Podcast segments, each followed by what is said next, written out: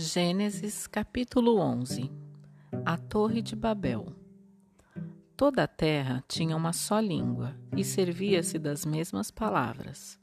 Alguns homens, partindo para o Oriente, encontraram na terra de Senaar uma planície onde se estabeleceram.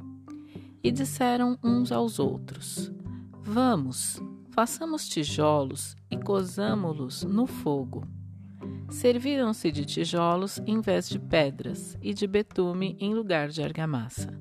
Depois disseram: Vamos, façamos para nós uma cidade e uma torre cujo cimo atinja os céus.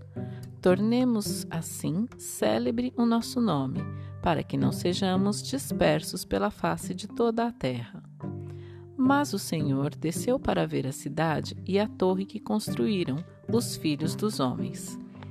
Eis que são um só povo, disse ele, e falam uma só língua. Se começam assim, nada futuramente os impedirá de executarem todos os seus empreendimentos. Vamos, desçamos para lhes confundir a linguagem de sorte que já não se compreendam um ao outro. Foi dali que o Senhor os dispersou daquele lugar pela face de toda a terra e cessaram a construção da cidade. Por isso, deram-lhe o nome de Babel, porque ali o Senhor confundiu a linguagem de todos os habitantes da terra e dali os dispersou sobre a face de toda a terra. Genealogia de Abrão Eis a descendência de Sem. Sem, com a idade de cem anos, gerou Arfaxade, dois anos depois do dilúvio. Depois do nascimento de Arfaxade, Sem viveu ainda 500 anos e gerou filhos e filhas. Arfaxade, com a idade de 35 anos, gerou Salé. Após o nascimento de Salé, Arfaxade viveu ainda 400 anos e gerou filhos e filhas. Salé, com a idade de 30 anos, gerou Heber. Após o nascimento de Heber, Salé viveu ainda 400 anos e gerou filhos e filhas. Heber, com a idade de 34 anos, gerou Faleg. Após o nascimento de Faleg, Heber viveu ainda 400 anos e gerou filhos e filhas.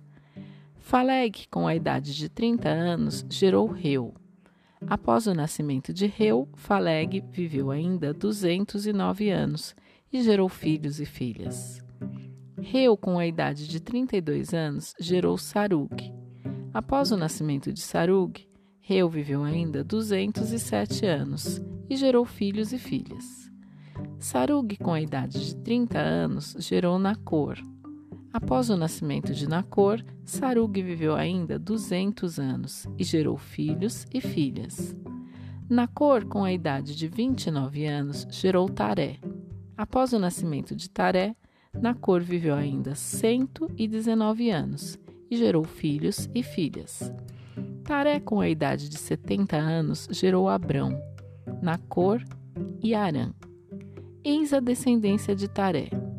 Taré gerou Abrão, Nacor e Arã. Arã gerou Ló. Arã morreu em presença de Taré, seu pai, em Ur, da Caldeira, sua terra natal. Abrão e Nacor casaram-se.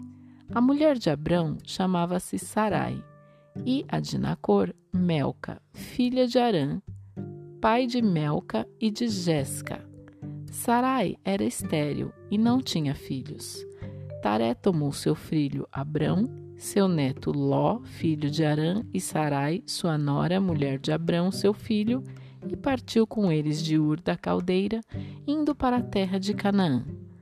Chegados a Arã, estabeleceram-se ali.